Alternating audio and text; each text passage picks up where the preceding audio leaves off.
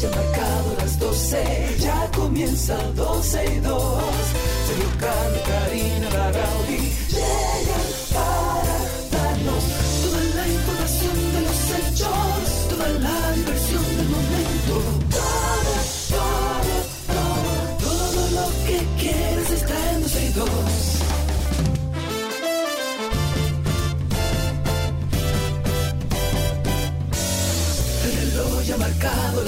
12, ya comienza 12 y 2.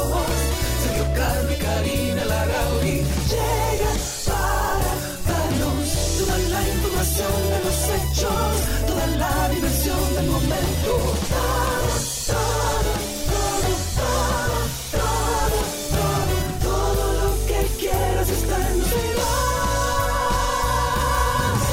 Saludos, buenas, tardes. Hoy es martes, noviembre 29 del año 2022. Y aquí estamos como todos los días dándole la bienvenida a cada uno de ustedes, también a nuestros amigos ya de, de YouTube, nuestra familia de YouTube ahí que todos los días se conecta con nosotros. Muchísimas gracias. Hoy, desde ahora se lo estoy diciendo, no habrá Twitter Space porque Karina estará en, en la cabina hoy en día. Entonces ahí no tenemos la posibilidad de poder conectar el Twitter Spaces. Eh, Ode me estaba preguntando, Sergio, ¿bebiste café hoy? Sí, Ode. Bebí, café, pero mira, ve, ese, ching, no como ayer, que me estaba poniendo mal, imposible.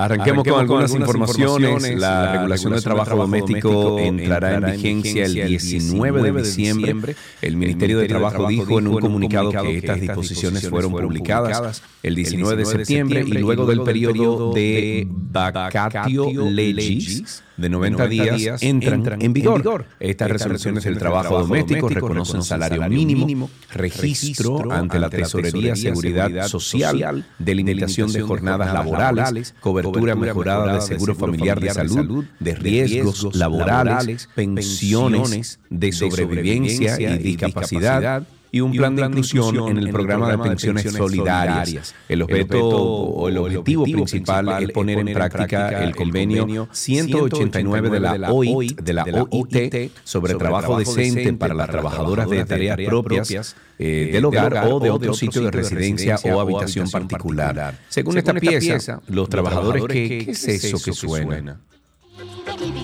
Ah, yo sabía, esa no es la cama, Cristi.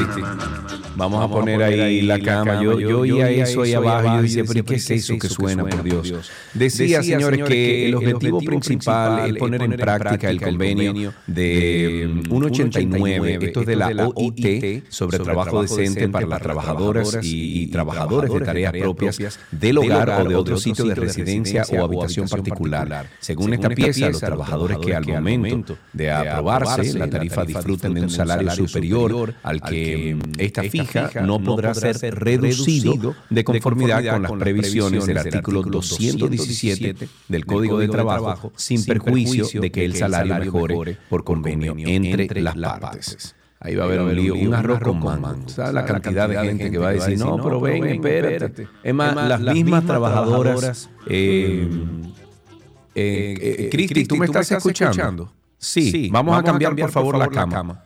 Ok, okay. que estás resolviendo. Ah, perfecto, perdón, perdón, perdón, perdón, Es que no sabía. Bueno, eh, decía, que hay definitivamente trabajadoras y, auxiliares que van, a preferir, seguir, como están, y no, con, eso. Ya he hablado con varias y me han dicho, oye, yo no me voy a apuntar en nada de eso.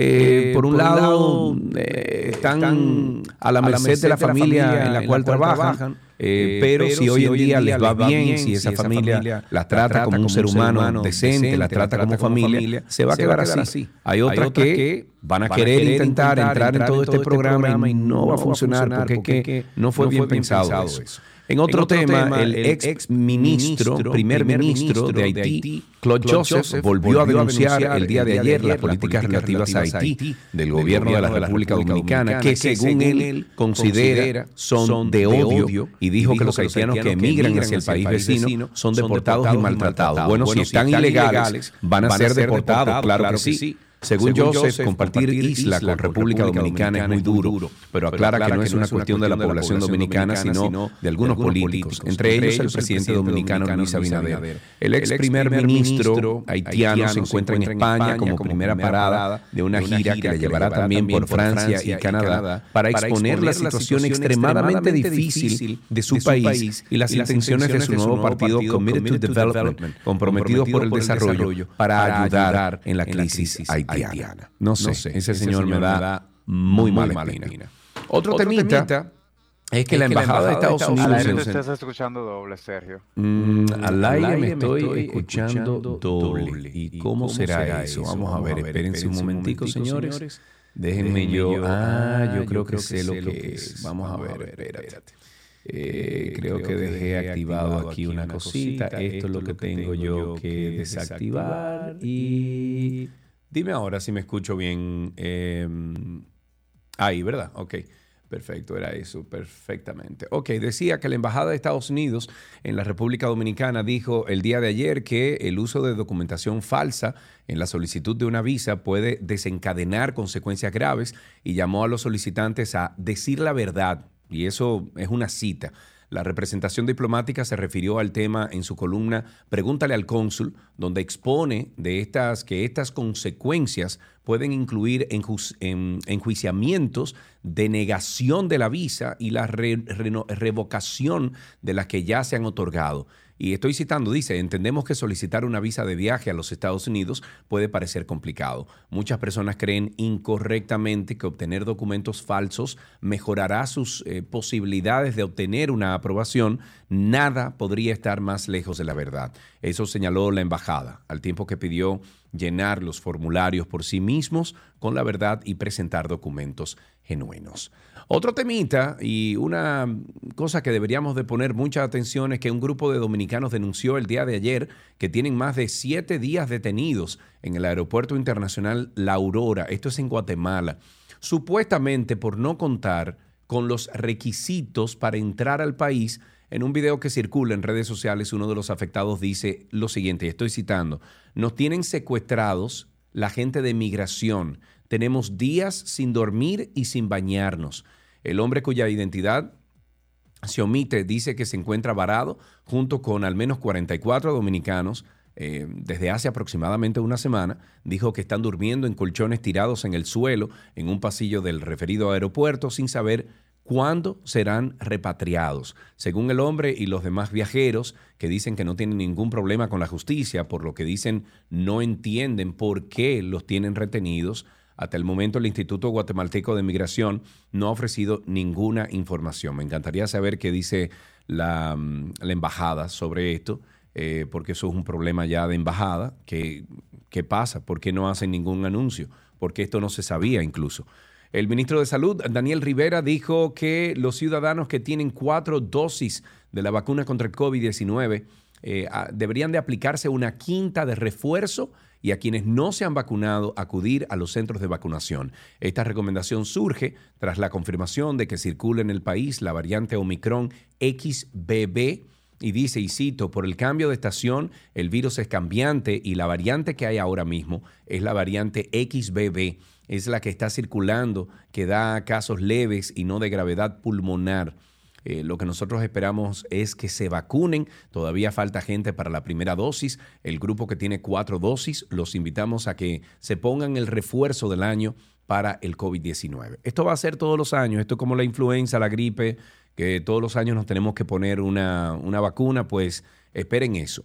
En internacionales, Noruega a ver, almacenará, ahora sí, el CO2, los gases CO2 bajo el mar. El país escandinavo, que es conocido por sus enormes reservas de petróleo, se está reorientando hacia el futuro del planeta y la ciudad de Oslo ha iniciado un ambicioso programa climático para almacenar cantidades masivas de CO2.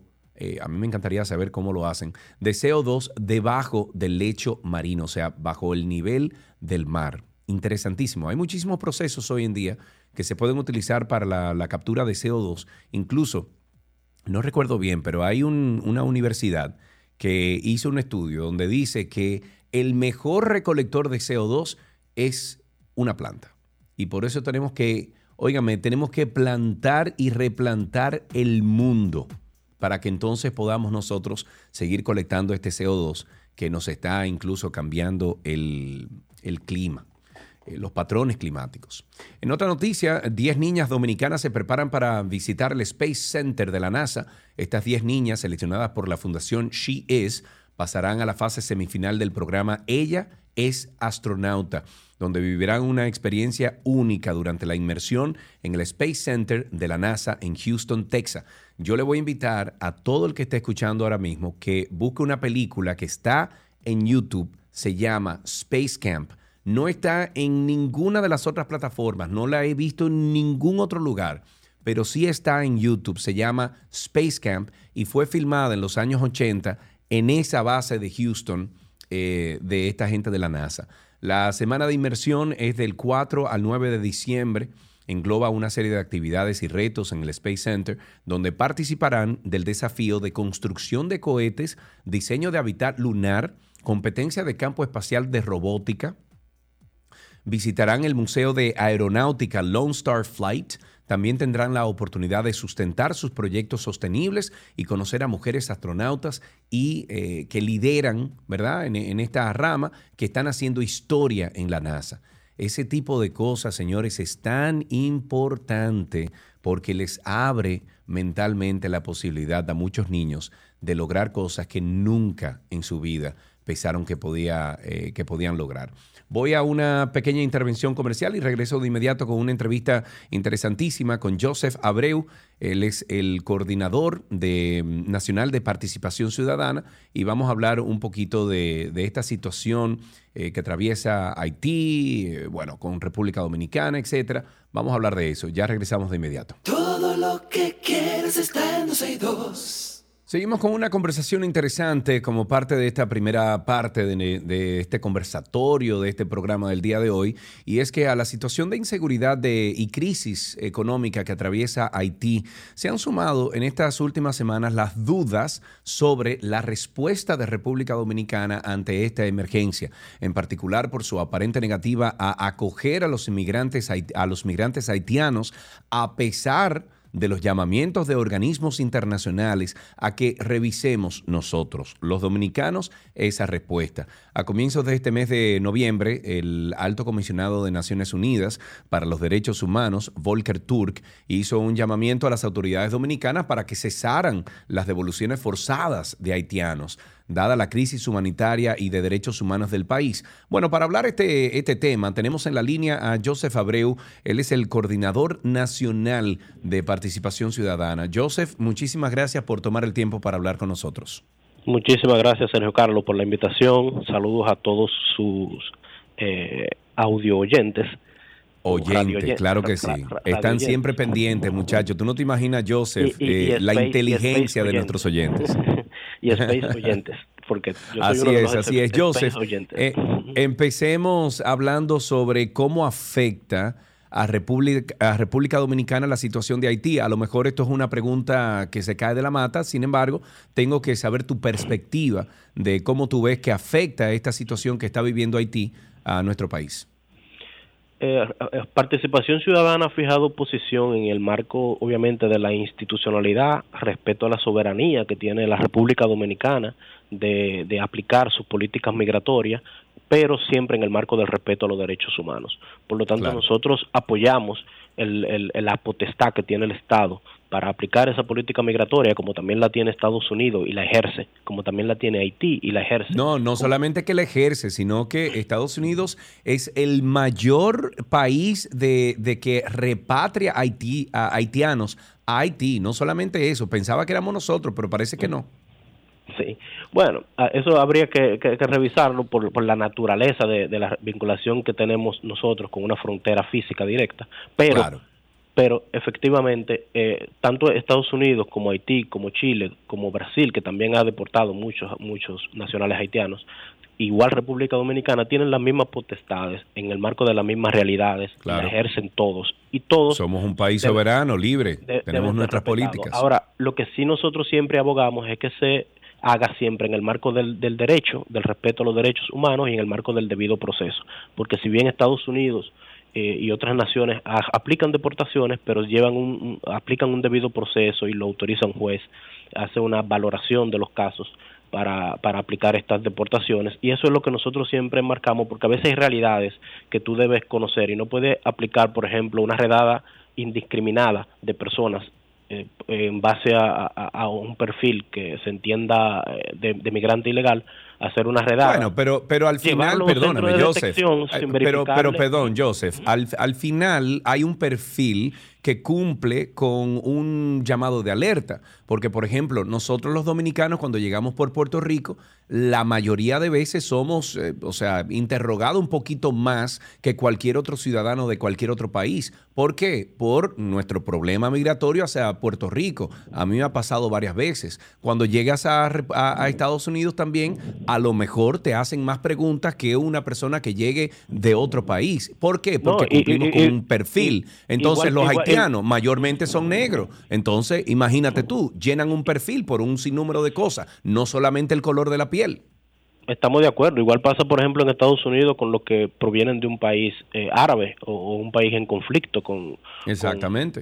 Con, con, los Estados Unidos y con las políticas exteriores de los Estados Unidos. Pero a lo que me refiero es que hay un debido proceso para aplicar eso, ¿verdad? Entonces yo no puedo hacer una redada indiscriminada y llevarme un grupo de personas sin verificar a un centro ah, y allá y allá detenerla, mantenerla detenida y depurarla allá, cuando yo puedo hacer ese proceso en el en el momento, en el en el entiendo.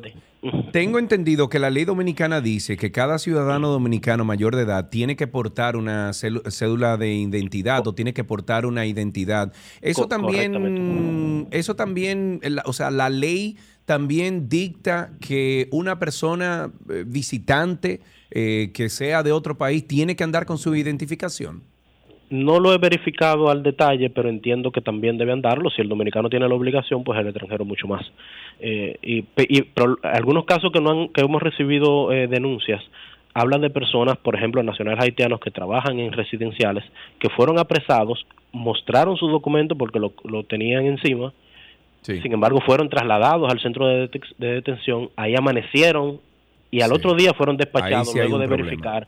Entonces, lo, lo, que debe primar siempre es el respeto. O sea, si usted no tiene la manera de verificar in situ la, la validez de ese documento, usted tiene que presumir que es correcto, a menos que usted tenga una información de que ese, de que ese documento es falso previa eh, de inteligencia o, en el marco de alguna investigación. Entonces debe garantizarse siempre el respeto a los derechos y el debido proceso y la presunción de buena fe, la presunción de inocencia cuando usted hace este tipo de operativo. Y obviamente en las redadas, en las redadas indiscriminadas también debe observarse la realidad de cada eh, situación antes de aplicar, de, de cada inmigrante antes de aplicar una deportación, porque a veces tú agarras un grupo de inmigrantes en la calle, pero esos inmigrantes dejaron a, un hijo de 14 cuidando a, dos de 15 que llegaban de, de, la escuela al mediodía y de repente su, su padre se, lo llevaron y no hay nadie que lo reciba ni lo controle. Entonces debe conocer caso a caso, debe entender caso a caso y aplicar la, eh, monitorear la realidad para evitar una vulneración de derechos incluso de infantes.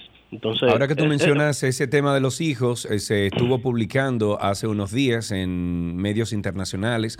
Vi algunas notas ahí de, CNN en español, vi algunas notas de Univisión y Telemundo sobre eh, una noticia que rodó, eh, no hemos podido confirmar, a lo mejor ustedes tienen mayor información, Joseph, sobre em, la deportación de niños y que se deportaban los niños solos a, Haití desde República Dominicana. ¿Ustedes pudieron verificar esa información? No pudimos verificarla, pero la información oficial que sí tenemos, que la, comunicó el, gobierno vía la, la, la primera dama, fue que eso no estaba ocurriendo, que no ocurrían deportaciones de niños eh, solos. Y de hecho, en el protocolo de, migración para las deportaciones no implica ni la deportación de embarazadas en, avanzado estado, ni la deportación de, niños solos. O sea, si aplican la ley y aplican el protocolo establecido que se, que se redactó y que se configuró en el marco de respeto a, los derechos y la observancia de este tipo de realidades, entendemos que, eh, que no debe estar ocurriendo ese tipo de situaciones. Eh, lo que sí puede estar ocurriendo es que a veces pase que devuelvan personas en el momento, que intentaron entrar y lo devuelvan. Entonces eso pudiera pasar porque sí cruzan en, esos procesos, vienen niños, tal vez no, no acompañados, y puedan que sean devueltos.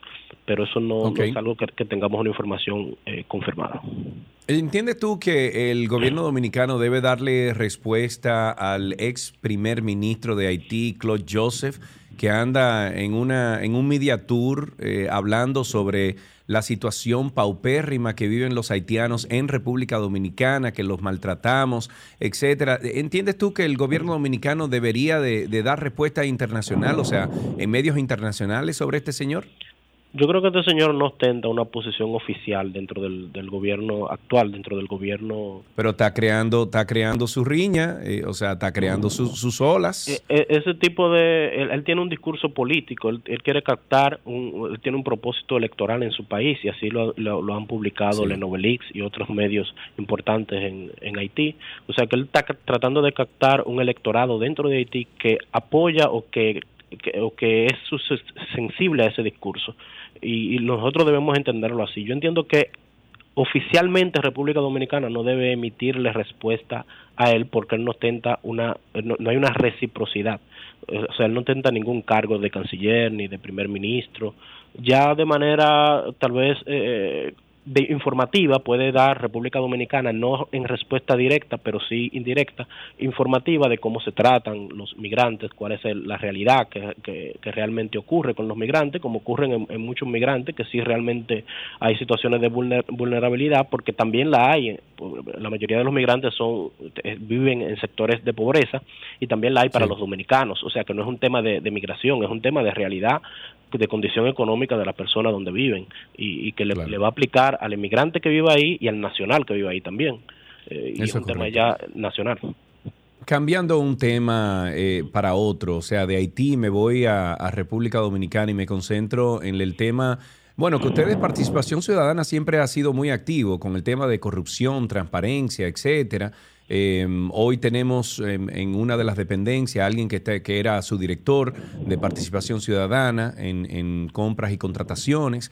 Em, ¿Cómo ustedes ven, o sea, han podido ustedes medir de alguna forma los, los, los, los números o las estadísticas de corrupción y transparencia hoy en día en este gobierno del PRM? La información, básicamente uno, uno lo que apoya es en la revisión que uno hace de la información de los portales de transparencia. Nosotros hemos visto avances y principalmente hemos apoyado eh, a, la Dirección de Ética e Integridad Gubernamental dirigida por, por Milagros Ortiz Bosch y las propuestas que ha hecho en materia de datos abiertos y, los avances que se han logrado en materia de datos abiertos. La misma Dirección de, Compras que usted eh, eh, menciona, dirigida por Carlos Pimentel, también ha puesto a disposición la plataforma El Mapa de Inversiones en materia de los decretos de emergencia. O sea que hay mucho interés y mucha publicación y mucha información y mucho interés principalmente en empoderar al, al, al, periodismo de investigación, que es ese canal que, que recoge información tal vez más técnicas y la hace más, más, digerible a la ciudadanía en materia de, de, organismos de investigación. Y recientemente participamos con, con DGI en el lanzamiento de, del cuarto concurso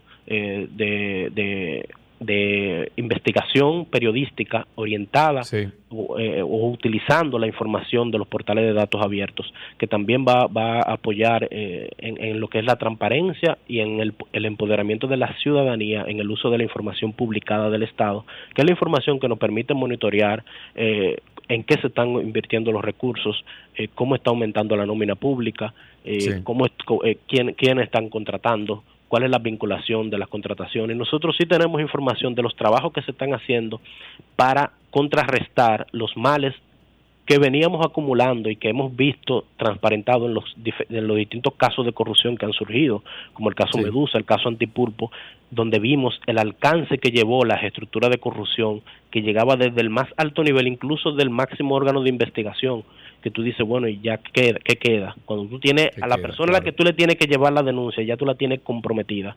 Entonces ya es una captura de Estado, lo que es lo que se domina como captura de Estado, cuando ya la, las organizaciones criminales captan o, controlan los, los mayores eh, órganos. Y lo vimos también en el caso que, que prontamente va a salir, del famoso caso Donald Guerrero, que también teníamos el Ministerio de, de, Economía. O sea, estamos hablando de, que las estructuras eran amplias y para contrarrestar ese tipo de, situaciones se están ahora realizando acciones de cara al control de, de, las contrataciones públicas y de cara a la transparencia en materia de datos abiertos. Son acciones que nosotros hemos, eh, hemos recibido de primera mano la información de lo que se está implementando. Hemos participado, nos han invitado a los eventos y hemos visto en la plataforma el lanzamiento de, esta, de estas herramientas.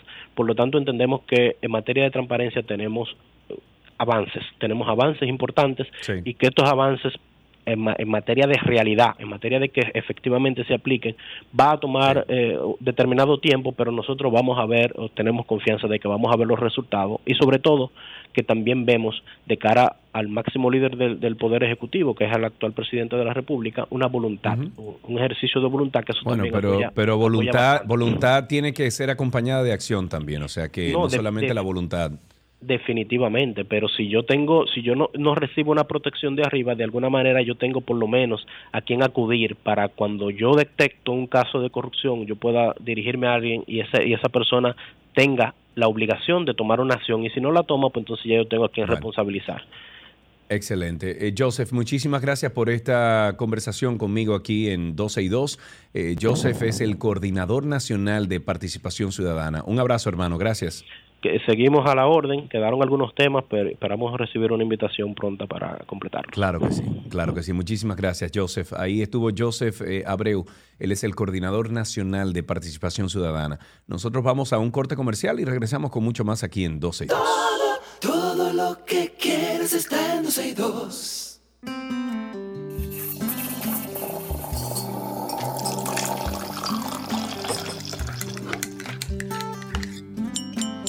Ahí está la cucharita, señores, del el cafecito del día de hoy. Ustedes pueden comenzar a llamar al 829-236-9856. 829-236-9856. Si ustedes estaban en sintonía en el día de ayer, ustedes saben que yo, gran parte del programa, a mí casi me da una sirimba, porque eh, yo me tomé una taza de café, pero muy grande ayer. Eh, yo lo he dicho varias veces, estoy preparando, o más bien mi esposa me está preparando el café eh, tipo French Press, o sea, prensa francesa, em, y yo me lo preparé ayer y me quedó muy bueno. Entonces, nada, me di mi taza grandísima de café.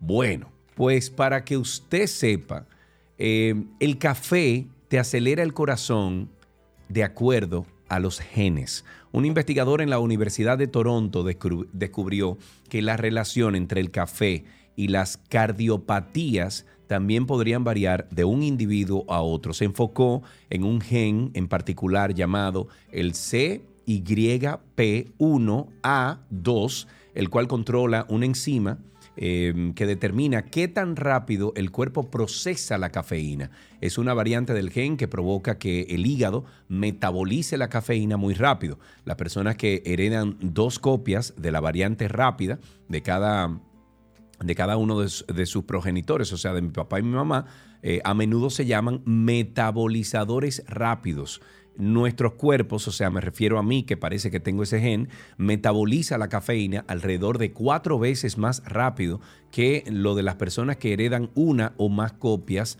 de la variedad lenta del gen. A estos últimos se les llama metabolizadores lentos. 829-236-9856, 829-236-9856. Entonces la tendencia entre los metabolizadores rápidos era justo la contraria. Quienes tomaban de una a tres tazas de café al día tenían un riesgo significativamente reducido de, padecer infartos, lo que sugiere que para ellos el café tiene un efecto protector. O sea que yo lo que tengo que hacer es tomar un poquito de café, no mucho y ya. 829-236-9856 es el teléfono aquí en 262. 829-236-9856. Estamos esperando. aquí en YouTube dice, déjame ver. Eh, Jairo dice de que Nitro Coffee. Eh, Ana Cecilia dice que no estás acostumbrado a tomarlo. Es todo. Melissa está diciendo que eso está súper interesante. Eh, y sí, Joana, Joana dice, ah, pero investigamos el asunto, sí, Cristi, Cristi se puso a eso y dice, espérate, déjame ver por qué es que, que estamos en eso. Entonces, 829-236-9856. También tenemos disponible el teléfono de cabina 809-562-1091, 809-562-1091 y el 829-236-9856, que es nuestro teléfono aquí en cabina. Cuéntenme, llámenme, díganme cómo usted se toma el café, pero, óyeme, eh, si usted le da o, el café le afecta de la forma en que me afectó a mí ayer, también pues pueden llamar y decirnos cómo ustedes controlan eso. 829-236-9856 y también el 809-562-1091. Tengo a nuestro amigo Javier de Santiago ahí con nosotros. Javier, dime, Javier. Daisy Bao, justamente. Daisy oye, oye algo, en el café, y yo incluso yo solo se lo sugiero a mucha gente, el café, por la parte que tú dijiste, en pequeñas dosis, o sea, una o dos, tres tacitas, no tan jarro como para saltar, tú ves. Pero oye, al café yo le agrego un poquito de cacao orgánico guayado. Ok. Con un guayito. Pero al polvo, cuando yo pongo el polvo, porque eso tiene un truco. Yo le echo al polvo, le echo un poquito de cacao y le echo un poquito de nuez moscada para darle un poquito de smooth tú sabes, una aromita. Entonces yo, yo me lo estoy tomando en la mañana con un poquito de leche de almendra. Eh, pero, ah, bueno, sí, muy bien. Pero viejo, mira, sí, pero viejo, óyeme, es que le eché demasiado café Es, que, es que si fue por lo que yo oí que tú dijiste, fue un jarro. Un, tazón, manito, fue un tazón grandísimo. Entonces, oye, oye otro dato, oye otro dato en el café para que le diga a Gaby, que te lo haga a fuego lento. Porque el agua tiene que hervir no, pero espérate, Javier, porque es que yo no puedo tomar el café de Greca, yo me lo estoy tomando en prensa, ah, francesa. Es que tú tienes la, la, la, procesadora de prensa francesa. Exacto, y entonces me, queda muy chulo. Yo hiervo, el agua, el agua cuando ya está en una tetera que está eh, herviendo, como dicen en el Cibao, entonces tú se la echas al café, lo dejas cuatro minutos y después le hace la prensa. Sí, pero ese es el truco, ese dejar que el agua hierva.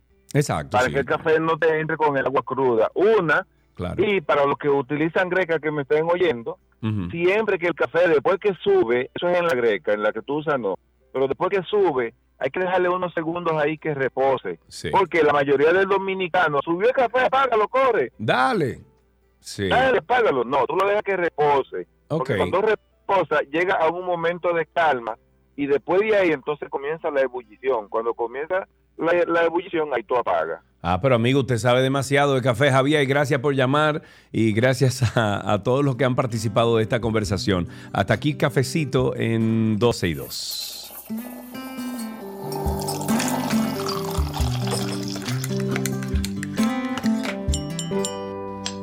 Todo lo que quieres está en 12 y 2.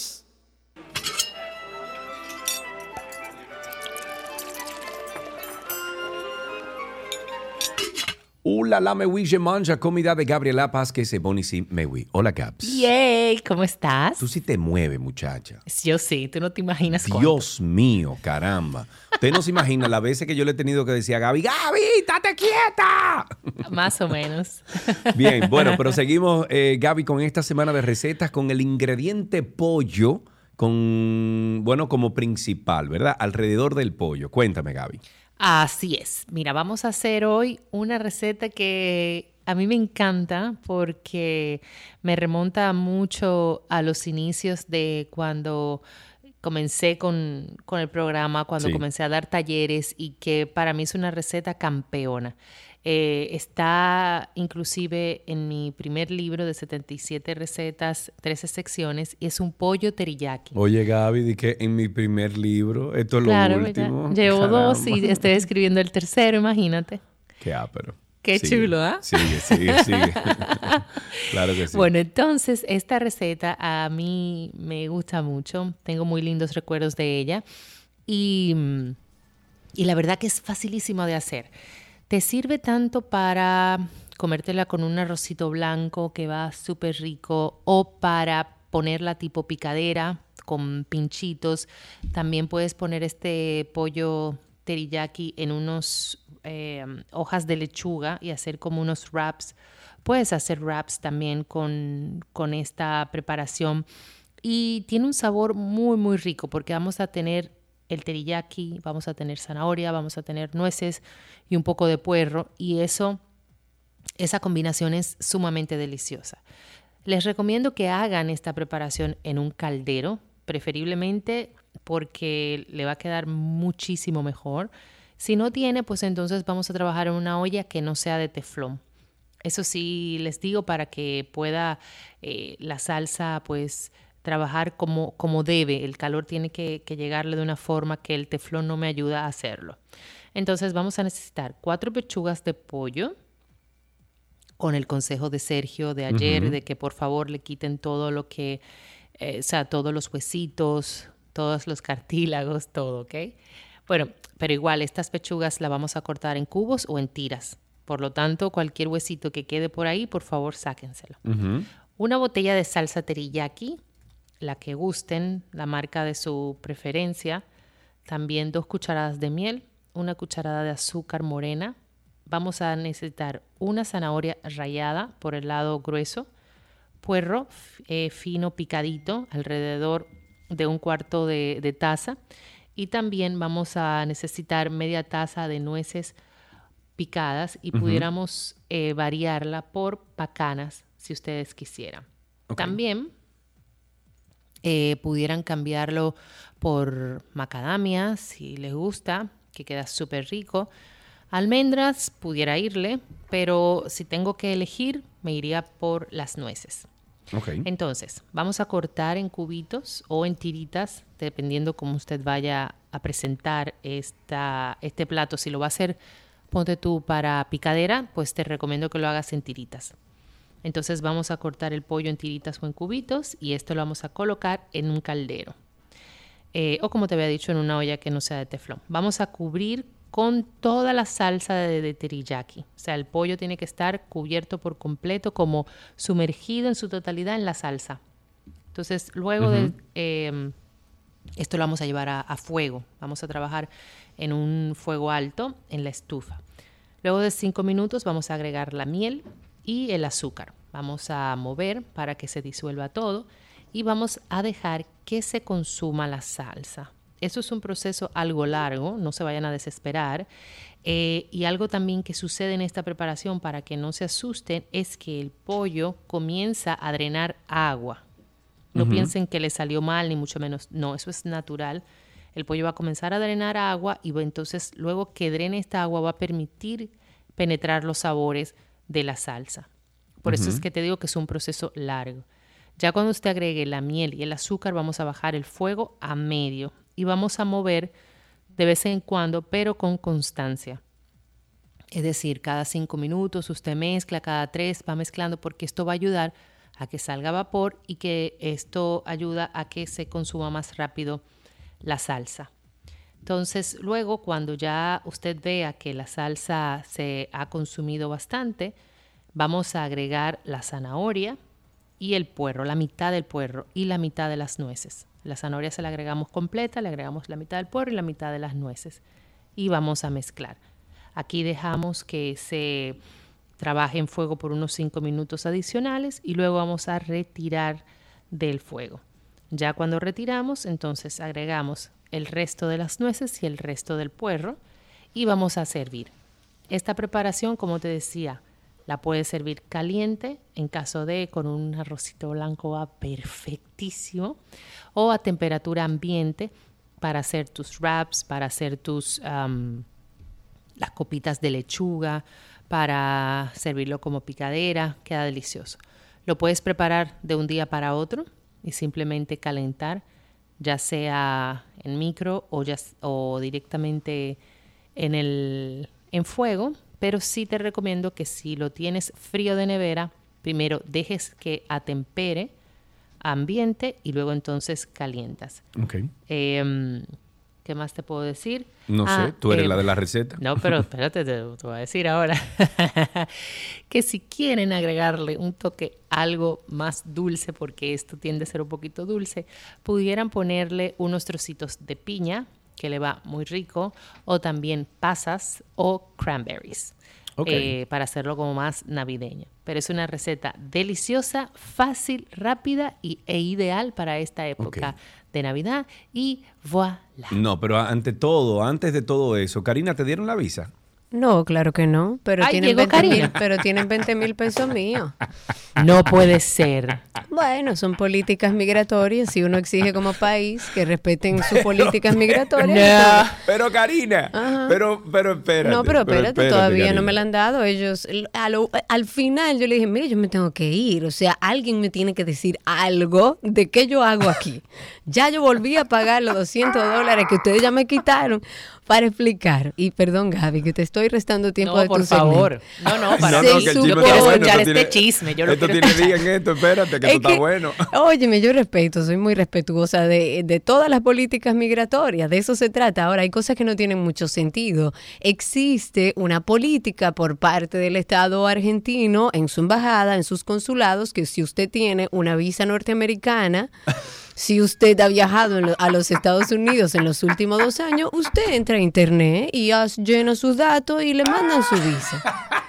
Es un permiso de entrada. Bueno, yo hice eso, pagué mis 200 dólares y por alguna razón que no me explicaron, me dijeron que yo no califico pero tengo visa norteamericana. espérate, no, He entrado a los Estados Unidos en los últimos dos, años. Karina, tú tienes dos muchachos argentinos. No, yo debo tener 50 entradas y salidas a, Buenos Aires y Argentina en general. Pero bueno, nada, fuimos, estuve ahí. Hay un problema de comunicación. Yo no, no entendía bien, tenía que estar preguntando constantemente. Eh, al final pagué otra vez los 200 dólares. Lea, se ya llevo 20 casi. Y cuando entrego el pago, digo, ¿y entonces? ¿Qué, ¿Qué pasa ahora? No, venga el viernes a las 3, pero espérese. Eh, yo no tengo ningún documento y yo le dejé mi pasaporte. ¿Con qué yo vengo el viernes a las 3 de la tarde? No, no, venga, venga con su cédula. Ah, bueno, muchas gracias. O sea que no sabemos todavía si tenemos visa o no, pero tendríamos que saberlo a ver si hay que cambiar el pasaje. Dicho eso, Gaby, muchas gracias. Un placer. Bueno, escuchar the best. Gracias, muchas gracias. Te queremos y dejamos hasta aquí nuestra receta del día con nuestra querida Gabriela Reginato.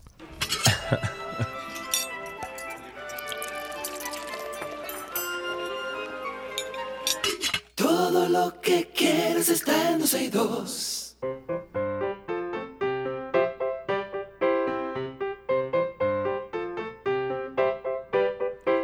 ¿Qué aprendiste hoy? Les llega a ustedes gracias a Pala Pizza, expertos por tradición. Y ya tenemos en la línea, Karina, a María Fernanda. Hola, María Fernanda, ¿cómo estás? Hola. Hola, María Fernanda. Wow, tú tienes como. ¿Qué edad tú tienes, María Fernanda? 11 años. 11 años, muy bien. ¿Fuiste al colegio esta mañana? Sí, ¿y qué hiciste en el colegio esta mañana? Bueno, estudié de española, un poco de matemáticas y educación física. Ah, pero muy bien, muy bien. Me encanta. Eh, Karina, ¿tienes alguna pregunta para María Fernanda? No, algún chistecito, una poesía o algo que quieras decir antes de irte, María Fernanda. Bueno, a mí me gusta mucho el dibujo y planeo hacer una serie. ¿Y planeas hacer una, qué, una serie de dibujos? Bueno, pues tienes pronto que traernos entonces algo para ver eso. Igual tenemos aquí regalitos para ti. ¿En qué aprendiste hoy? Gracias por estar con nosotros.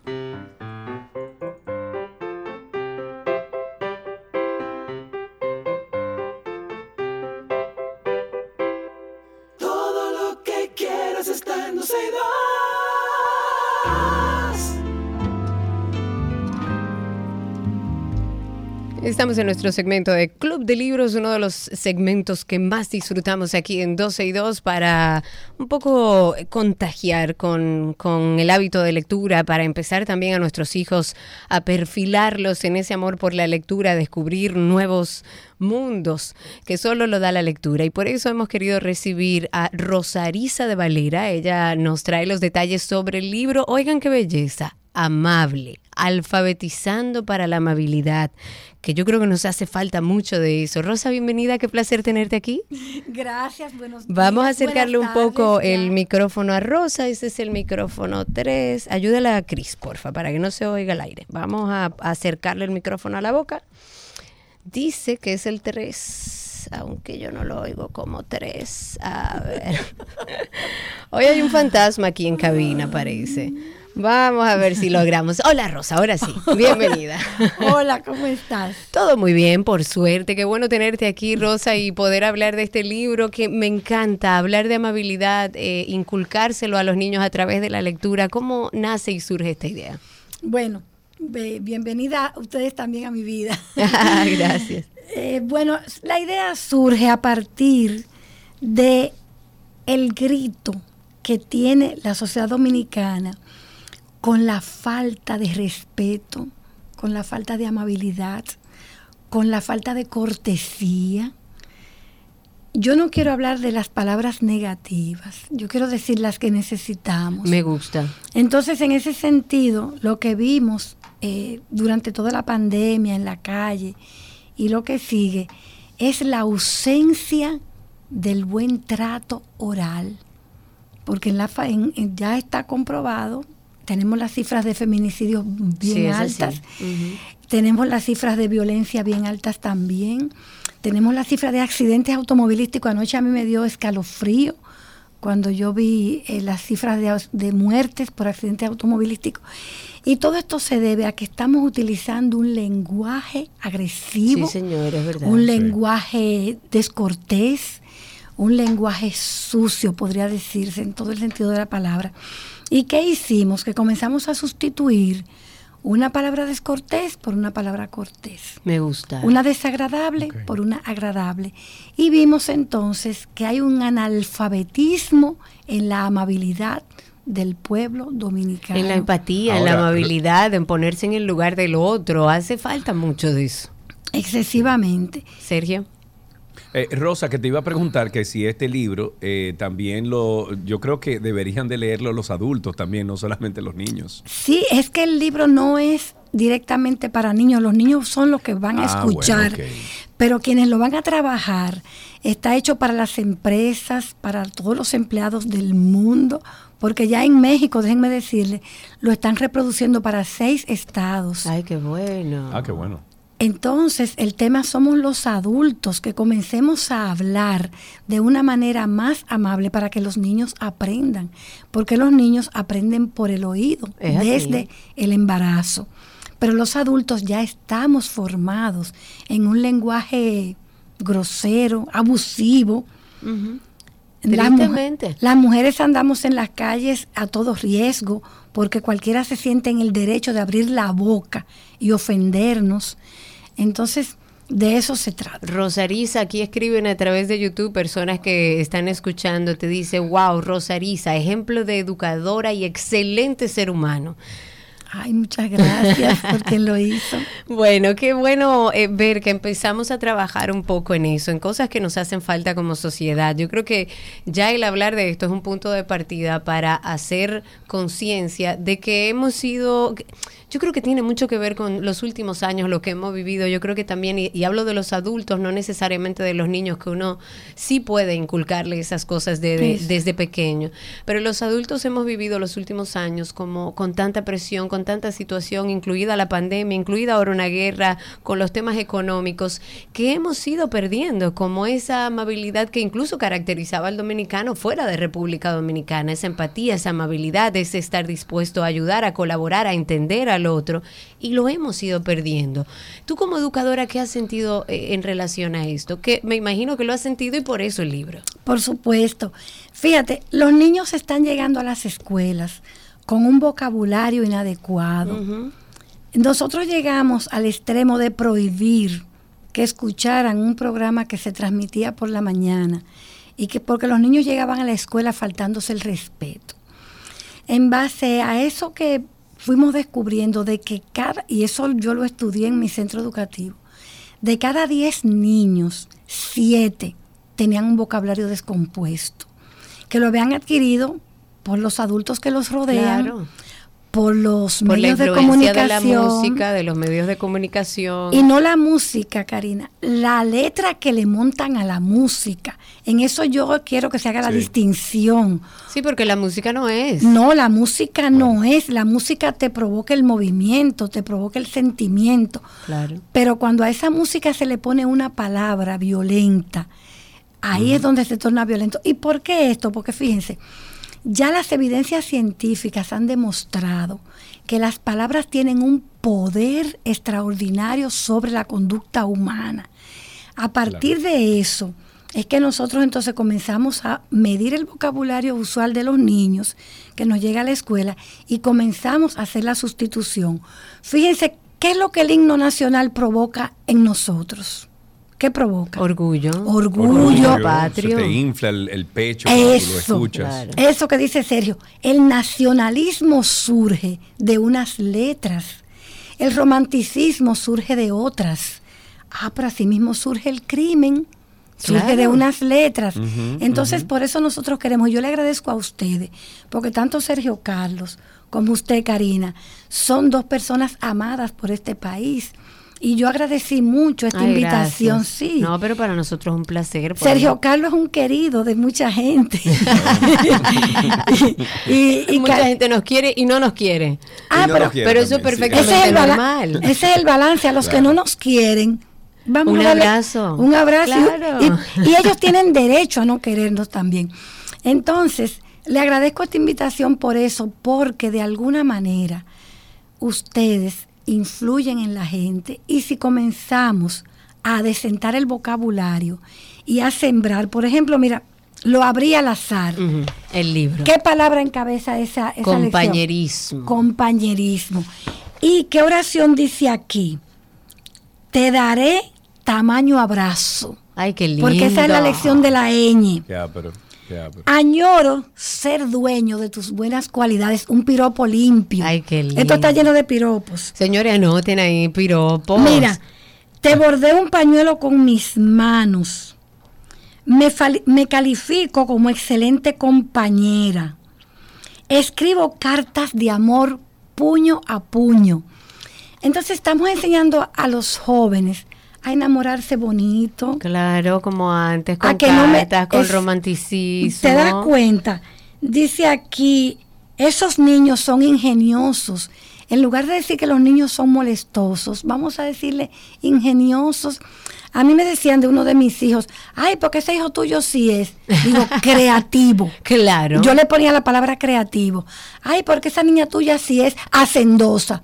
Yo nunca dejé que nadie en su boca pusiera una palabra contra uno de mis hijos. Claro. Qué bueno. Rosa, este libro yo creo que deberíamos de repartirlo. Hay que buscar alguna compañía que quiera comprarlo y lo comience a repartir como en los semáforos, como que repartirlo para, para eso mismo, para nosotros repartir eh, amabilidad, de valores, etcétera. ¿Dónde podemos conseguir el libro, eh, Rosa? Bueno, vamos por parte. Me gusta lo que usted dijo primero. ¿Dónde Pero claro, ¿dónde compañía que compren, oiga, que compren 300, 500 ejemplares y que los regalen en los semáforos. Sí, sí, sí, sí, sí.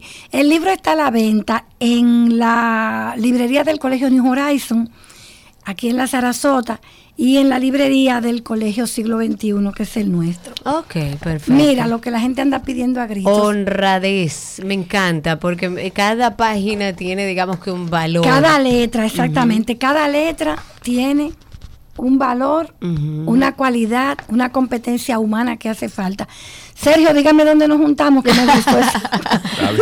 que se va a juntar. Mientras tanto, igual eh, tengo que dar un detalle. Esta señora que está frente a mí, que tengo muchísima gente ahí escribiendo que es una barbaridad de buena como educadora y como ser humano, es además la madre de nuestro querido Bolívar Valera. O sea que un mensaje subliminal para el Boli. Boli, qué madre te gastas. Y vamos a ver a dónde llevamos estos libros y qué tan lejos puede llegar, porque yo entiendo que sí, que hace falta mucho de eso, de hablar de valores, de reeducarnos nosotros como adultos, de limpiar nuestro vocabulario, de hablar con más amor, con más empatía.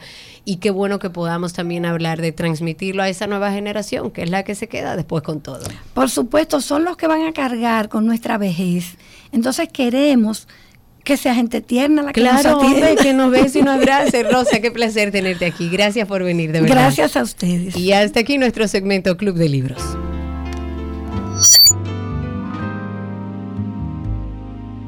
Todo lo que quieres está en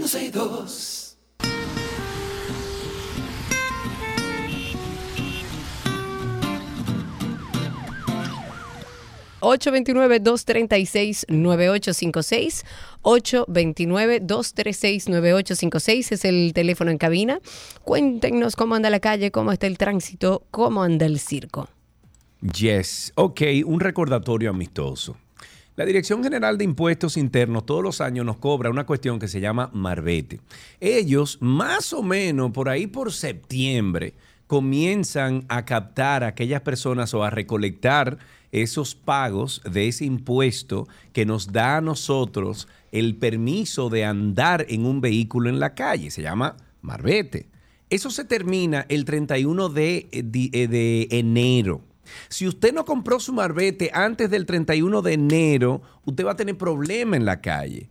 Entonces, nosotros aquí le recomendamos que hoy en día usted entre a la dgii.gov.do y compre su marbete ahora. 1.500 pesos para los vehículos fabricados hasta el 2017 y 3.000 pesos de ahí en adelante. un abrazo y unas felicitaciones para Joana Santana en YouTube que dice, ay señores, gracias a esta comunidad lo pedí a tiempo, lo logré, se puede señores, sin estrés.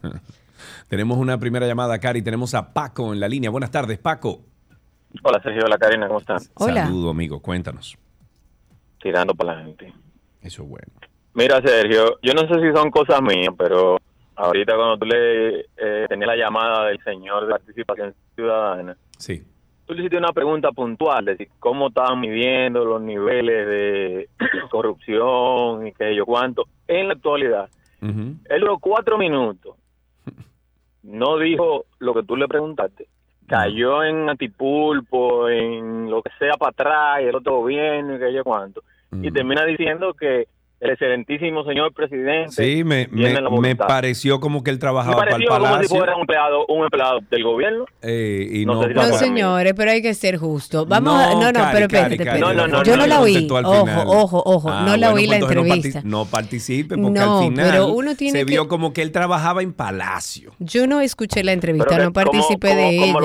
Como los funcionarios eh, lo que pasa es que el, yo el, entiendo. señor presidente y comandante en jefe tiene la voluntad. Ok, no digo nada. 829-236-9856. Cuéntenos cómo está la calle, el tránsito y el circo. Mientras tanto, recordar y comentar. Eh, esta mañana estaba leyendo algo sobre Haití. Evidentemente es un tema que vamos a seguir tratando. Eh, los consulados están cerrados, pero siguen otorgando visas en Haití. El pasado 15 de septiembre, por ejemplo, los cinco consulados dominicanos en Haití, también así como la Embajada de República Dominicana en Puerto Príncipe, cerraron sus puertas. Eh, todos sabemos por qué, por todo el deterioro de la situación, sobre todo a nivel de seguridad en la República de Haití. Sin embargo, de acuerdo con algunas publicaciones que estuve viendo en redes sociales, esta medida como que no ha tenido, eh, como que no ha detenido a las agencias de viaje en Haití y República Dominicana de que sigan ofreciendo visas dominicanas a sobreprecio. Por lo menos en tres ocasiones, según lo que leí, agencias de viaje como por ejemplo Ideal Travel Agency, una de las más prestigiosas en Haití, ha anunciado incluso en redes sociales visas dominicanas. ¡Wow! Entonces hay que preguntarle a esa agencia, hay que preguntarle a esa agencia, a Ideal Travel Agency, cómo ellos están otorgando visas dominicanas y los consulados, la embajada dominicana está cerrada en Haití. En un mensaje publicado en Instagram, que esto fue el 26 de octubre, esta agencia de viajes dijo que tenía 10 visas disponibles solo para solicitantes mayores de edad.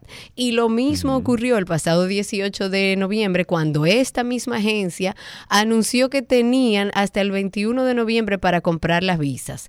Entonces, el Estado Dominicano debe explicar cómo es que una agencia de viaje, porque si así hubiera sido, yo no tengo que ir a la embajada argentina a buscar ninguna visa. A la misma agencia que me está armando el viaje le digo, sáqueme la visa de paso de Argentina. Por supuesto. Parecería como que eso es un trámite que usted le paga a un señor afuera de la puerta del consulado. Yo estoy ahora mismo en la página de esta agencia, a Ideal Travel Agency, y dice vacances, sería vacaciones, me imagino, por no estar o Vacantes. Déjame ver si se puede eh, poner en otro idioma. No, no creo que tenga otro idioma. Celular arriba, Google Translate. Eh, no, no lo tengo activado, Cari. Pero mira, dice Visa aquí. Eh, dice aplicación Barbu. Eh, no, no tiene, no tiene República Dominicana aquí. Ah, sí, sí, sí, espérate. Sí, hay varios. Mira ahí, por ejemplo, de donde dice visa. alguien que maneja el idioma. De hecho, tenemos un amigo que maneja perfectamente, un amigo haitiano que maneja el idioma. Ojalá pudiéramos enviárselo para que nos dé a lo mejor ciertas puntualizaciones, pero sí la prensa, ya la prensa local e incluso internacional se ha hecho eco de esto, traduciendo estas ofertas de visas dominicanas a haitianos a un precio, o sea, ellos son ahora el esa agencia es el consulado dominicano en Haití. 340 dólares, míralo ahí, 340 dólares, estaba en 400, parece que estamos en Black Friday. Ah, mira. Y ellos hicieron un... Hacen Black Friday para vender visas dominicanas. Y míralo ahí, entonces dice 340, visa turista, eh, 365, mm, dura un año, eh, para los haitianos. Eh, el pasaporte, do, y mira, dos fotos, y dice visa dominicana, mírala Entonces, eh, tú sabes qué, Cristi, vamos a conseguir un contacto en el... Está en Baratillo. En Baratillo, dice. en Baratillo. Mira, Cristi, vamos a conseguir un contacto en el Ministerio de... de Exteriores. A ver, aunque sea en relaciones públicas, consigamos ese contacto para llamar ahora en Tránsito y Circo y ver y preguntarle cómo es posible que una agencia tenga la capacidad de generar visa para el que quiera a 400, 300 dólares e incluso lo pone en oferta como si se tratara de un colmado República Dominicana. Pero vamos a llamar, Karina. Eh, llamar. vamos a llamar a la agencia, pero vamos a llamar también al Ministerio de Exteriores para que nos expliquen tiene que tener algún sentido. Ahí. Mientras tanto, exacto, 829-236-9856. Llamen al 829-236-9856 y cuéntenos cómo está la calle, cómo está el tránsito y el circo y qué opina. ¿Usted va para Haití a buscar una visa? Mira, voy a llamar por el teléfono de fuera. O sea, voy a llamar con, no el teléfono local, sino el teléfono de fuera para que no digan que estoy llamando. Pero hablen en inglés, hablen en inglés, en inglés. Eh, exacto. Eh, que yo tengo un familiar, Ajá. que yo tengo un familiar haitiano que quiero comprarle una visa. Ahí está. Ok, llama, llama, llama, exacto. Espérate, vamos Me voy a quedar calladita. Sí, pero entonces vamos a ver lo que dice. Graben, yo lo voy a grabar esto incluso. Déjame llamar por la línea de fuera. Ahí está. Ok. Entonces voy a llamar, eh, se marca, wow, eh, bueno, se marca más, déjame ver, se marca más 509 eh, 31 70 Señor, un país que está al lado de nosotros. Me está diciendo un amigo que tengo que leer la otra parte, amigo, que no lo he leído. He tenido una mañana complicada. Pero dice que, que eso. Has tenido una mañana complicada y no te dieron y sin visa. amigo. Pero bueno, en Haití a lo mejor tienen, de Argentina también. Dice un amigo con información. Yo creo que sí. También. No espérate, yo creo que sí, Karina, espérate. Oye, me dice, Cari, eso de la visa es así. Los cónsules venden la visa. A veces la persona no tiene ni que ir. O sea, ellos te hacen todo el trámite como el marbete y te lo llevan a tu casa, la visa, ya, todo sellado, listo. Usted se puede ir para donde usted quiera en República Dominicana. Ve a ver si de Argentina. agencia está, busca, está vendiendo visa de Barbuda, de Aruba, de Canadá, de Curazao, de oh. Chile, de de China, de Chile, eh, de España, de, Bueno, pero parece que es el trámite que ellos están vendiendo, Karina. pero qué trámite, si eso es un trámite personal. Yo hubiera mandado a alguien al, consulado argentino a que me haga el trámite y no me toma tres horas paradas sin ellos sentarme. ellos, no pueden, ellos no pueden poner que ellos están vendiendo una visa de República de Estados Unidos ahí. Porque si, no, yo, vamos a llamar. Son locos, llama, llama. vamos a llamar. Ven, vamos a llamar. Vous êtes sur la messagerie vocale Digicel de 5 0 9 3 1 7 0 7 Marque le 0 0 0 Vous pouvez laisser un message après le signal sonore. Quand vous aurez terminé, appuyez sur dièse. No, yo creo que no funciona, eh. Que no funciona el teléfono, parece. Pero tú sabes a quién vamos a llamar. Vamos a llamar a Iván Lorenzo. Te voy a mandar este telefonito, amigo. O, voy a ver, eh, Cristi, si tú puedes llamar de aquí de cabina. Iván Lorenzo, Iván Lorenzo. Iván Lorenzo fue cónsul y él sabe muy bien cómo funciona esa mafia. Vamos a ver si él puede darle un poco de luz. Iván Lorenzo es el diputado actual. Tú me vas a mandar. Espérate, Ese señor no quiere saber de mí. Bueno, pero es que tú eres insoportable, no mucha gente quiere saber de ti. Solo yo te ah, amo, amigo. Bueno, sí, a veces. Ahí tenemos una llamadita mientras tanto. Tenemos en la línea a Alexis. Buenas tardes, Alexis. Sí, buenas tardes, Sergio y Karina. Adelante, Alexis, cuéntanos. Eh, hermano, yo en la calle eh, estoy viendo en algunas zonas, en algunas partes, que hay, me ha topado, como por siete ocasiones en la calle, con, con alambre, alambre eh, en el medio, en el medio así. Cuando yo fui a buscar a los niños al colegio en estos días, si no doblo y me esquivo, el alambre me, me da el vidrio. ¿Cómo? ¿Y dónde es eso? Repite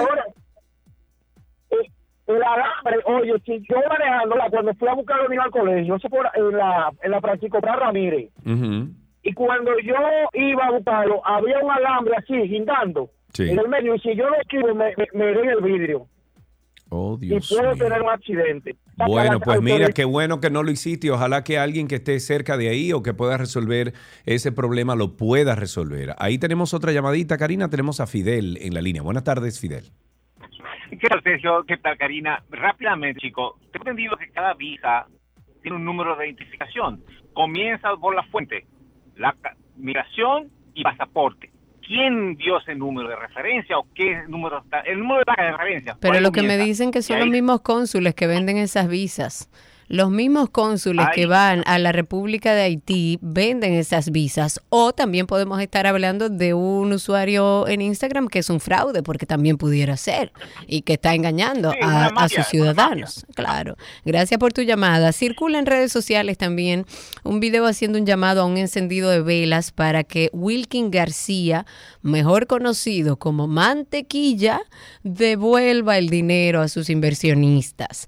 Esto es una convocatoria que está llamando a los, a los motoconchos, banqueras, amas de casa, enfermeras, barberos, profesores, afectados y a todo el pueblo en general a acudir al parque municipal a encender velas para que Mantequilla sal de la deuda que tiene con los inversionistas.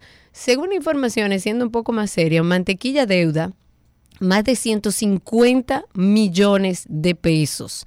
Y ya muchos han apoderado incluso abogados para defender eh, sus casos de manera individual y que este, o sea, Wilkin, sea sometido a la justicia. Sin embargo, Mantequilla se sigue defendiendo. Él dice que si lo meten preso no van a poder, no va a poder pagar y son culpables de que otra persona no puedan cobrar. Ahora los malos son los que le dieron el dinero, según y Mantequilla. óyeme, y no dude, Karina, que ahí dentro de esos inversionistas existan algunos políticos. No lo dude. No, lo, dudaría. No lo dude, no, lo dude. No, no, lo dudaría, no, me sorprendería. 829-236-9856. Tenemos una última llamadita antes de pasar con esos comerciales. A Raúl tenemos en la línea. Buenas tardes, Raúl. Buenas tardes, Sergio y Karina. Dos cosas rápidas. Eh, sí, este, ahora que tenemos el tema caliente de ti tenemos otra vez al señor este Claudio José, o no, mejor dicho, Claudio José, dice que nuestro presidente es una persona racista. Primero como que bajó, dijo que en el país ahora es nuestro presidente. Y nosotros tenemos ahora que tomar en cuenta cuáles son las intenciones de ese individuo que quizás le esté vinculado con el magnicidio hubo en Haití el año pasado. Y este señor parece que está buscando sonido a costilla de todo esto para ver si él puede acceder a ser presidente de ese lugar. Ahora, por otro lado, tenemos que estar claros, y lo digo, o sea, eh, ya que se habla, y no quiero sonar como chiste, pero si se está hablando mucha gente de reformar o transformar el planeta Marte para que sea habitable, porque todos esos genios que están en la NASA en Estados Unidos no ponen un plan para que reformemos o terraformemos y civilicemos y arreglemos ese peo que hay en el tiempo?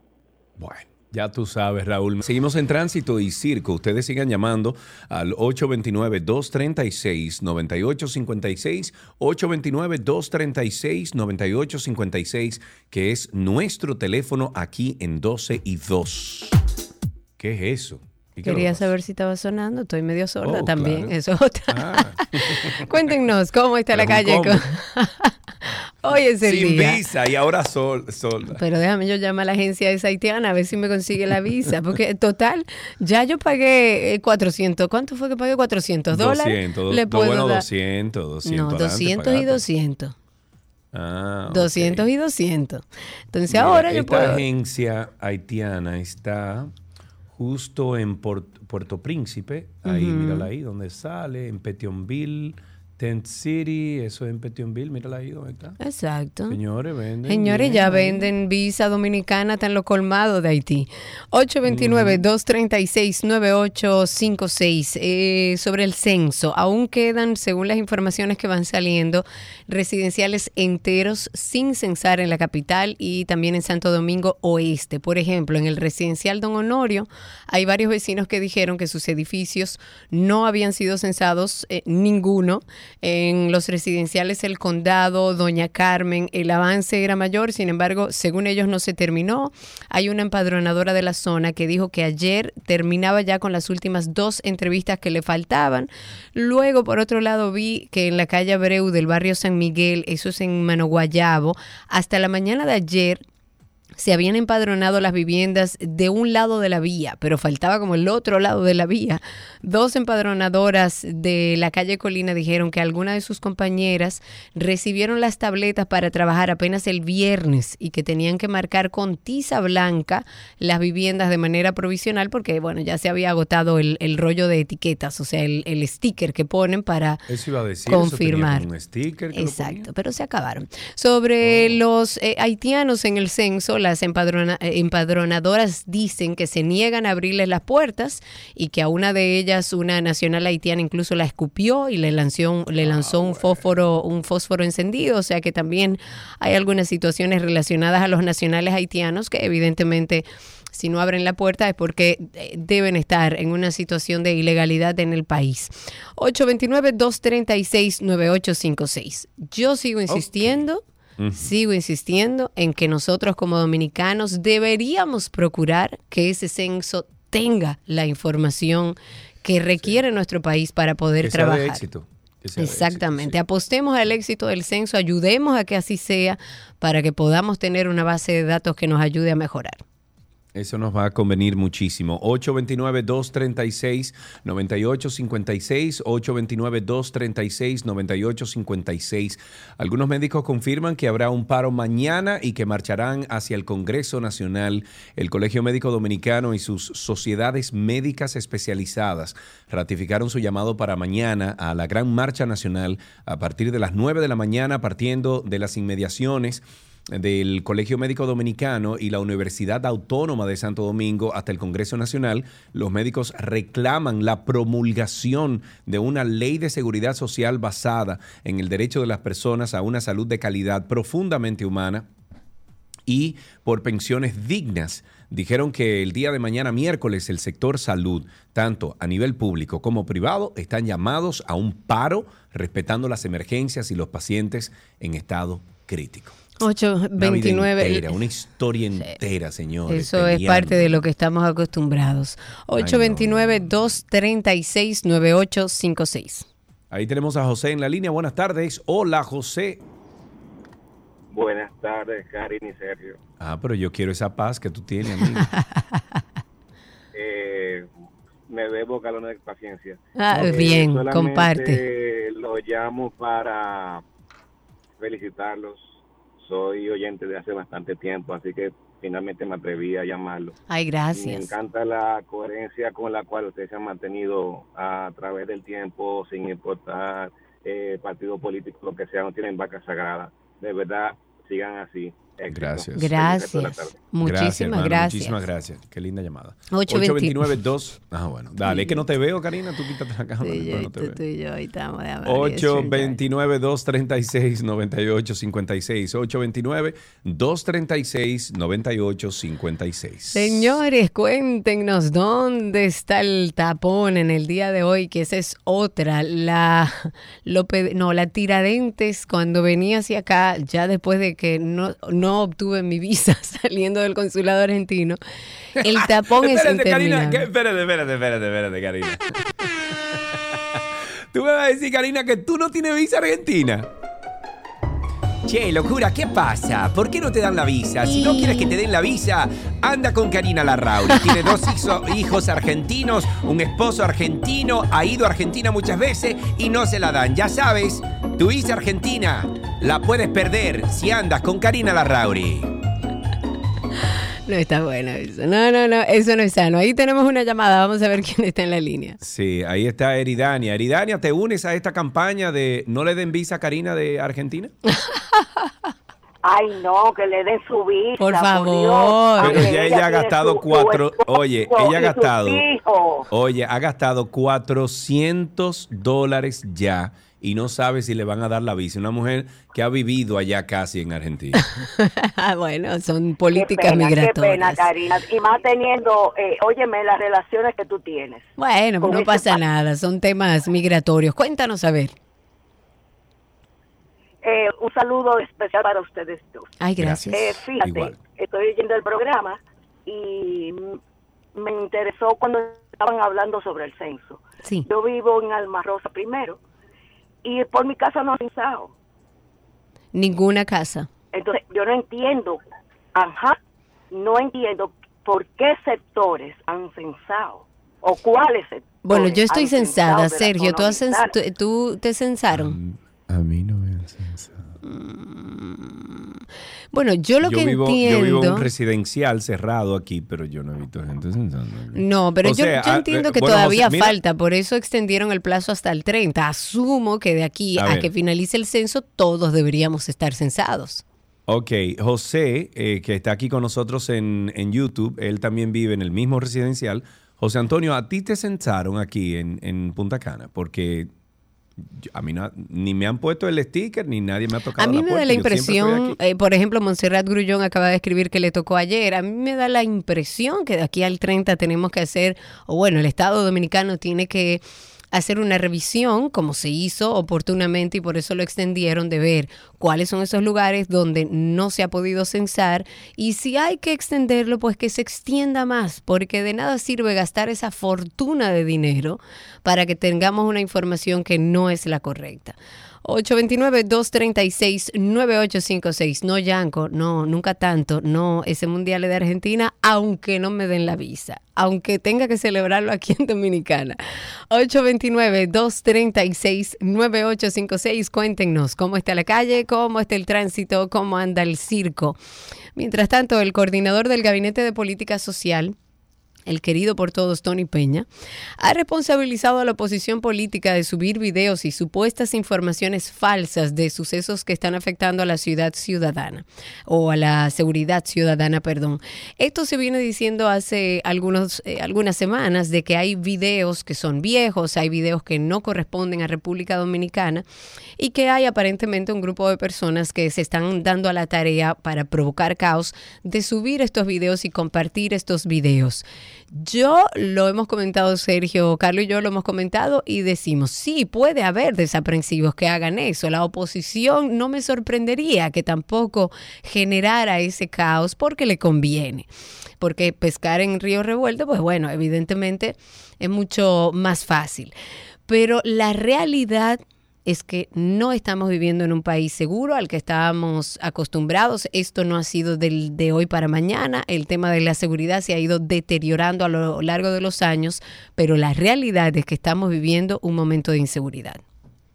Ahí tenemos dos llamaditas. Vamos a empezar por Juan Carlos. Buenas tardes, Juan Carlos. Juan Carlos o Ramón. Hola, Ramón. Hello. Adelante, Ramón. Todo bien, un saludo ustedes dos. Gracias, igual amigo, cuéntanos. Muchas gracias. Eh, dos cosas, dos cosas. La seguridad está ahora mismo que tú estás en un, sitio parado, ya tú estás que tú no puedes escuchar ni un carro ni un motor. y otra cosa, con el, con el tema del censo, yo creo que cuando termine el censo, nada más va a haber 3 millones de gente. Porque tienen que buscar una forma un poquito más práctica, como que tú entres en una página, tú pongas tu cédula, te registres algo que te ayude, porque que, mire, por ejemplo, yo estoy trabajando y, y los fines de semana no voy a ir a mi casa, y, o sea, no me van a hacer en el trabajo. O sea, tienen que buscar una forma que uno pueda entrar, que dijiste su cédula, o sea, ciertas características que la gente que somos un poquitico más avanzaditos podemos podemos digitarnos y registrarnos nosotros mismos. Ojalá y lleguemos eso, Eso incluso eso incluso Karina y yo lo estábamos diciendo que cuando comenzamos a hablar del censo, Karina me dijo que en Argentina es un tanto como automatizado. Es así. o sea, por ejemplo, mi suegra... Ah, pero no, pero tú hablas bien de Argentina. Yo no tengo que hablar mal de Argentina, sus políticas migratorias son un poco complicadas, pero no, no, no tengo que hablar mal de Argentina, es un país hermoso. Y mi suegra, por ejemplo, y aunque está viviendo una situación complicadísima, hay cosas en las que están más avanzados que nosotros. Por ejemplo, en eso del censo, mi suegra, que se, se censó, ella entró a su computadora, entró a la página de estadísticas de Argentina, que no sé cómo se llama, llenó todo un formulario y cuando tú cierras ese formulario te dan no te dieron la visa porque tú no sabes la página. Yo no tengo que censarme en Argentina, yo no vivo en Argentina ni soy argentina. Yo no tengo nacionalidad argentina si no, no estuviera pidiendo visa. sabes que yo te voy a dar cuerda ahora por el resto de mi vida? yo lo que espero es que me la den, porque ahí decía Montserrat que le voy a dañar el viaje a mis varones. Ellos no se van a quedar, Montserrat. La que se va a quedar soy yo y voy a coger para Punta Cana a dormir con Sergio. Así que ve a ver que me la den. Gracias. Está bien, vamos a dejarlo hasta aquí, señores. Muchísimas gracias por la sintonía. Eh, nosotros seguimos con otros temas. Hasta aquí llegó Tránsito y Circo en 12 y 2.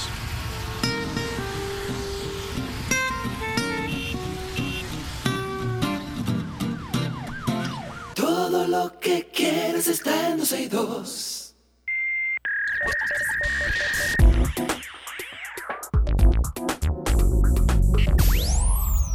Bien, estamos en lo mejor de la web y como se trata de la web, este tema encaja en hablar en este segmento y es que han empezado a través de YouTube con un hashtag que dice Visa Argentina para Karina.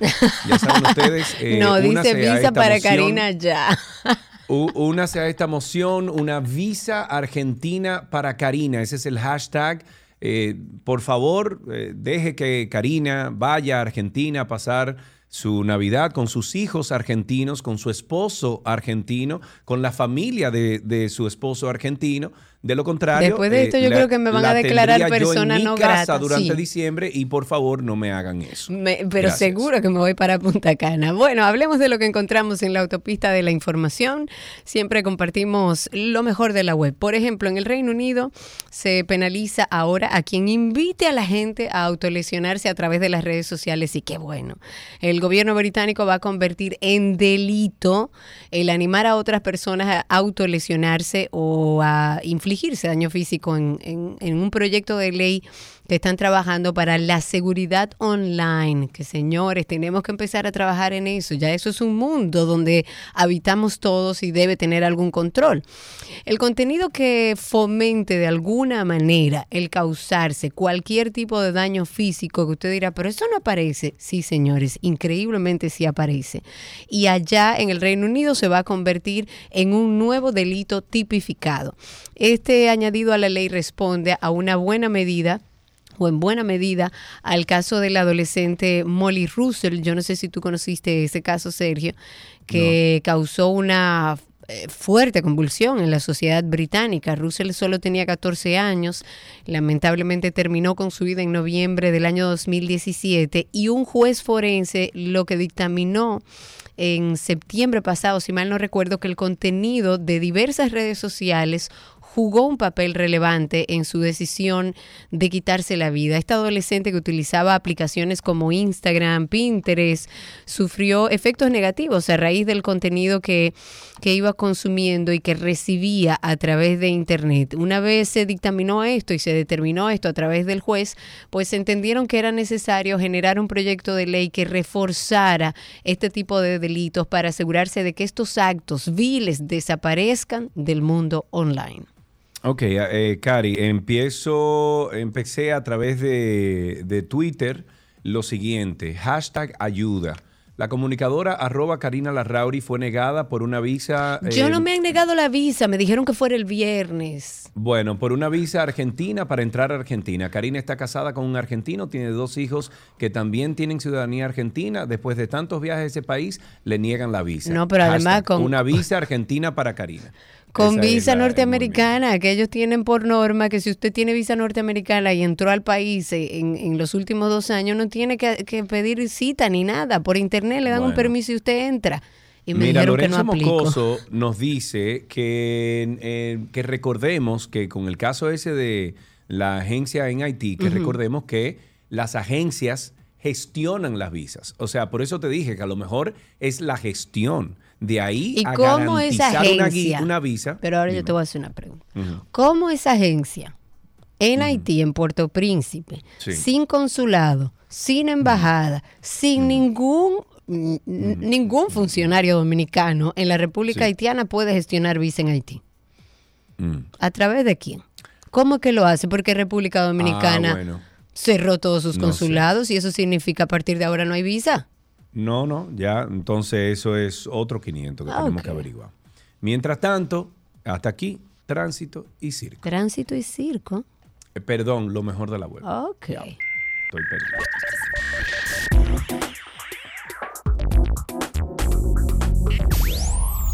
Todo lo que quieres está en 12 y 2. Let's go, let's go. There's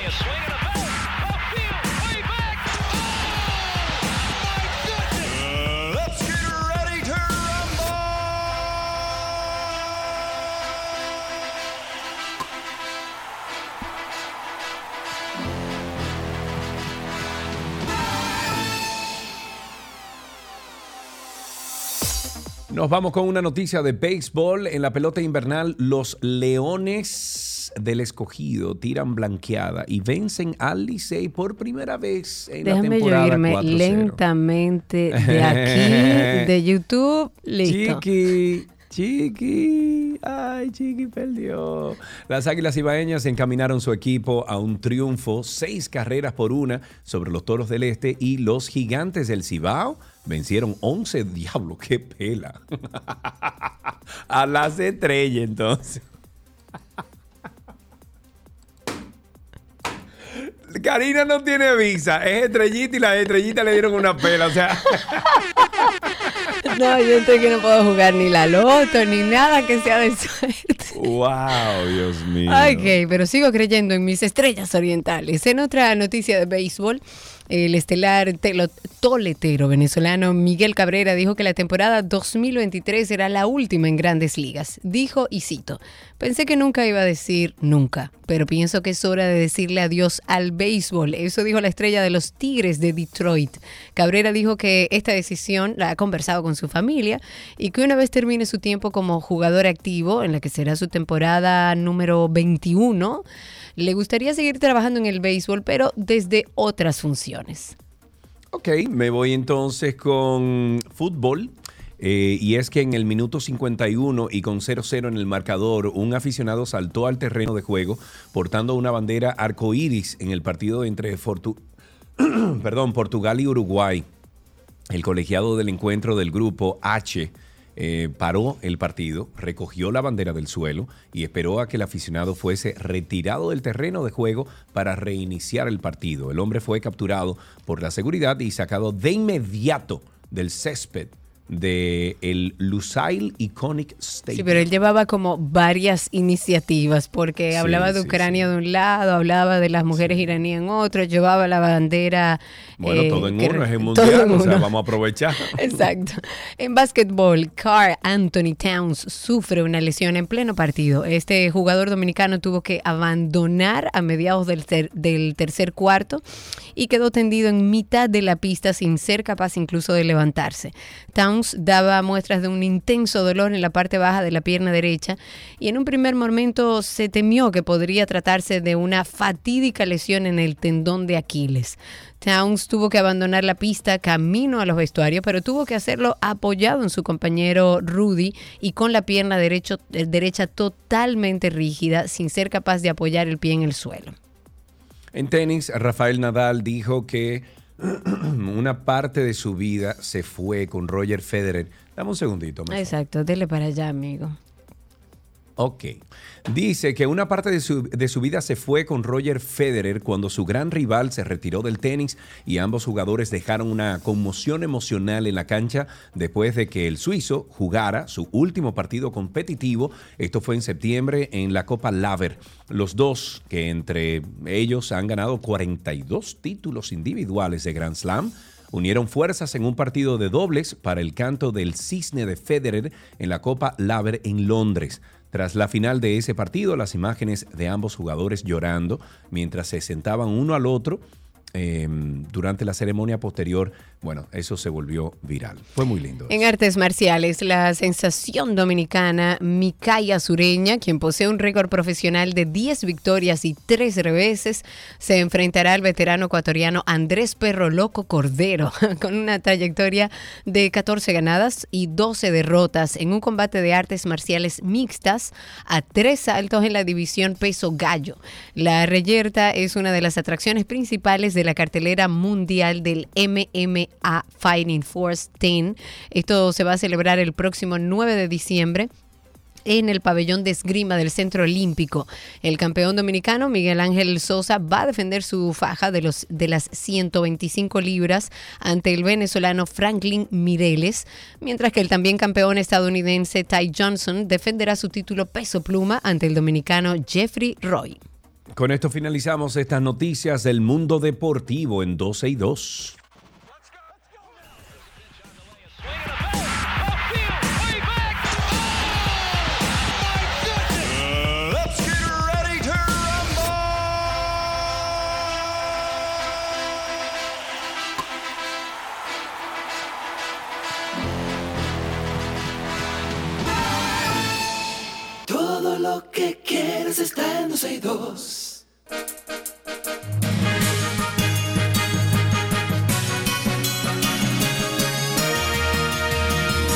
Aquí están las noticias actualizadas. Yo sigo diciendo y diré y moriré diciendo que 12 y 2 tiene la mejor audiencia de la Radio Nacional. Yanko Briseño, tú no eres bueno, ¿no? De que en siete minutos acaba el mejor programa del año. De que Está bien, Yanko. No te, preocupes, Yanko, no te preocupes. Reconozco la ironía. Bueno, hablemos de algo bastante curioso, porque tres hombres de origen subsahariano han sobrevivido, oigan bien, a una travesía de 11 días sentados sobre la pala del timón de un barco petrolero que navegó entre el puerto africano de Lagos, que eso es en Nigeria, y la ciudad insular española de Las Palmas de Gran Canaria. Estos migrantes, que por supuesto luego fueron hospitalizados con deshidratación, fueron rescatados este lunes, luego de que lo vieran en ese lugar tan peligroso del buque, con apenas medio metro entre los pies y el agua, según se puede observar en una fotografía que, bueno, anda circulando, pueden entrar a F eh, la asistencia sanitaria de emergencias eh, le prestaron una primera atención en el muelle ahí deportivo, nada más desembarcar, pero de inmediato fueron trasladados, por supuesto, a los hospitales, dada la situación en la que llegaron.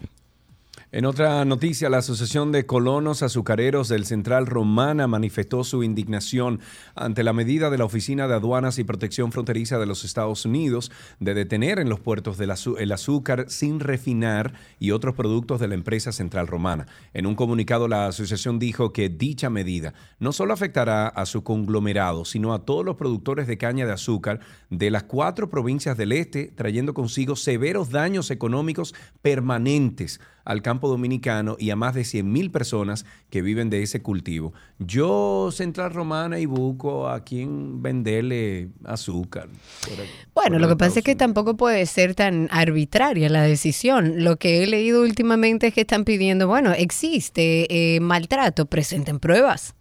Igual igual que en el caso que se habla con las deportaciones. Existe maltrato y, y, se está violentando los derechos humanos. Presenten pruebas. En otra noticia, la casa de lujo francesa Valenciaga está en todos lados, se encuentra en el punto de mira luego de una campaña publicitaria con menores de edad y accesorios de connotación sexual que ha indignado a una de sus musas, en este caso la influencer Kim Kardashian y que ha llevado a la marca a pedir incluso disculpas y recurrir a la justicia. La polémica que ha estallado en redes sociales hace más o menos una semana no es nueva dentro del entorno de la moda. Hay marcas que a veces juegan un poco con los límites de la estética, con las prohibiciones, para lograr de alguna manera destacarse. La última campaña publicitaria de una gift collection muestra dos imágenes de niñas de pie en un sofá y en una cama que sujetan un osito de peluche con correas negras. Dice, ropa que algunos consideran inspirada en el BDSM o prácticas sexuales, incluso sadomasoquistas. Eso ha reconocido Valenciaga, una de las marcas del grupo Kering, y que está en el ojo del huracán. Pero por Dios. La policía hará patrullaje por cuadrantes en el polígono central del Distrito Nacional. Bueno, pero por lo menos eso, eso suena como que a que se pensó. La nueva modalidad se inicia en el Distrito Nacional y se irá expandiendo de manera paulatina. En la primera etapa se implementarán 84 cuadrantes que serán atendidos por 168, 168 agentes para 84 cuadrantes. Hmm. Para un total de 504 agentes, la iniciativa fue anunciada por el director general de la Policía Nacional eh, durante un encuentro con ejecutivos periodísticos y que encabezó el presidente Luis Abinader. Cada agente policial en estos cuadrantes tendrá un body cam, una cámara de una cámara del cuerpo. Qué miedo. Pero ojalá y funcione, ojalá y funcione, claro. Sí, lo que pasa es que también hay que ver a quién le dieron la, consigna. tema, no, y el tema es entrenar a los policías que de por sí no están entrenados. Ajá, entonces, bodycam que permitirá grabar las acciones y las patrullas. Pero está muy bien, está muy bien. ojalá y funcione, de verdad te lo digo. Ojalá y haya un buen entrenamiento. Párese ahí, comando. Te estoy grabando. Ok.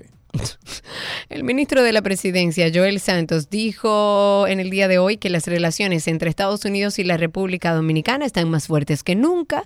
Eso pese a las diferencias que han surgido en las últimas semanas respecto al tema haitiano específicamente. Y dijo que los Estados Unidos, eh, voy a citar sus palabras, dice, son socios importantes nuestros, nosotros somos socios importantes de ellos y nos seguiremos entendiendo aunque tengamos algunas diferencias.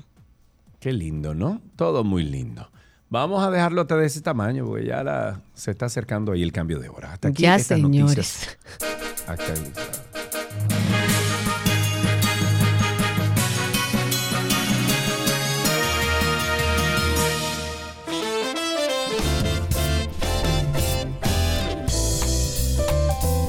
Este fue un día especial, el del medio.